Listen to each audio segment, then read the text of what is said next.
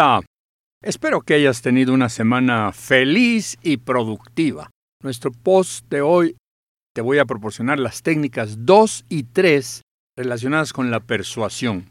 Ya te comenté que van a ser varias para que al final tengas una idea muy clara de lo que es este asunto de la persuasión y sobre todo que te sea útil en tu carrera profesional. ¿Qué diferencia existe entre influencia y persuasión? ¿Son sinónimos? Pues vámonos al diccionario. Persuadir es convencer para que alguien crea, haga o quiera cierta cosa.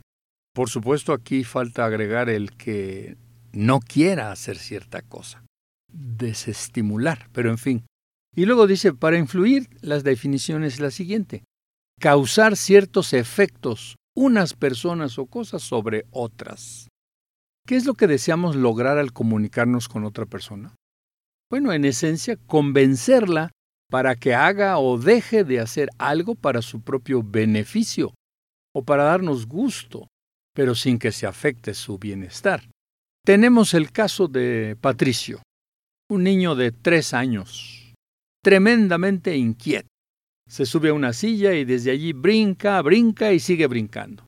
Su papá se acerca y le dice, no brinques desde esa silla porque te puedes lastimar.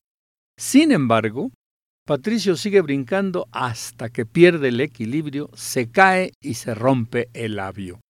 Cuando sangra, se asusta y llora. Sin duda, así aprende rápido. Los golpes de la realidad enseñan y son más persuasivos que los mensajes paternos. Reconozcámoslo. La realidad es la gran maestra de la vida. En fin, veamos la herramienta número 2. Inspira credibilidad. ¿Con qué derecho te acercas a alguien con el propósito de persuadirlo? ¿Qué tienes para merecerlo? Debes actuar siempre bajo el amparo de tus valores. Debes ser confiable y creíble. En consecuencia, debes forjar una personalidad que proyecta tus creencias y acciones de manera positiva, nunca para manipular y aprovecharse de las debilidades de otros. Entra en juego la formación que has tenido a lo largo de los años, las competencias que has desarrollado y las actitudes que te caracterizan ante la vida y ante la sociedad. No basta con que te sientas digno, es preciso que seas percibido como tal para que seas digno de ser escuchado y aceptado. No te conviertas en intruso. Vive y deja vivir. Pero si has de ejercer el arte de la persuasión, debe ser con respeto y consideración. Opina solo cuando tus puntos de vista sean aceptables. Abstente de criticar, de insultar o de manifestar quejas. No utilices tu talento para burlarte o para hacer reír a otros a costa de una broma de mal gusto.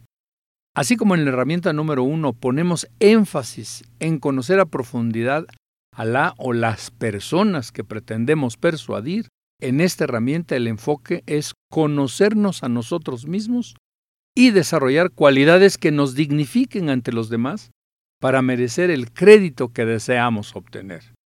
Quien no goza de credibilidad no logrará ser escuchado y menos aún podrá persuadir a otras personas. Veamos un caso. En mayo de 2019 se filtró a la prensa que habría la posibilidad de que Manuel Velasco Coello, ex gobernador de Chiapas, pudiera ocupar la Secretaría de Medio Ambiente. El ataque furibundo que recibió en redes sociales y medios de comunicación con respecto a su total falta de credibilidad, provocó que el presidente de la República nombrara a otra persona. La oportunidad se le fue de las manos por falta de credibilidad. La verdad, todos tenemos que ser conscientes de que nunca sabremos cuándo necesitaremos la credibilidad. Es un activo que hay que hacer crecer y mantener. Veamos la herramienta número 3 pinta un cuadro con palabras. ¿Te quedó claro que las personas no cambian nomás porque tú se los pidas? Advertirle a alguien del peligro que corre o provocarle antojo de algo que tú deseas no basta. es preciso identificar lo que desean y luego tender el puente, tu producto servicio o tu idea, para ayudarles a conseguirlo. ¿Qué es lo que deseamos los seres humanos? necesitamos y deseamos seguridad, tranquilidad, bienestar, prosperidad, aceptación, amistad, amor, intimidad, placer, felicidad, reconocimiento, admiración y muchas más cosas como control, poder, fama y dinero. Entonces, primero identificamos y confirmamos que hay aceptación de lo que suponemos. Una vez puesta esa plataforma, podemos lanzarnos a pintar con palabras un cuadro donde esa persona consigue su mundo feliz. Detallamos con tamaño, color, sonido, movimiento y emociones positivas lo que sería la vida consiguiendo ese propósito. Es importante que al desarrollar esa película mental nos aseguremos de que el personaje central es justamente nuestro prospecto a persuadir. Es él o ella quien disfruta a placer de ese mundo feliz que le estamos pintando. Se tiene que ver a sí mismo gozando de ese momento, de ese gran momento. ¿Y cómo lo consigue? nada menos que con aquello que le proponemos. Si aún así no reacciona, entonces usemos el miedo. ¿Te gustaría perder la oportunidad de conquistar este mundo feliz? ¿Cómo sería tu vida sin esto? ¿Cuántos años más quieres seguir viviendo de la manera actual? En algunos estudios se han hecho experimentos. Por ejemplo, si a una persona con recursos se le propone algo para ganar 20 mil pesos, no despierta su interés.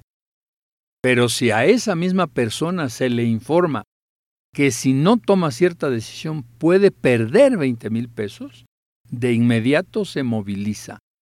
Está demostrado que el miedo es más potente que el deseo de ganar.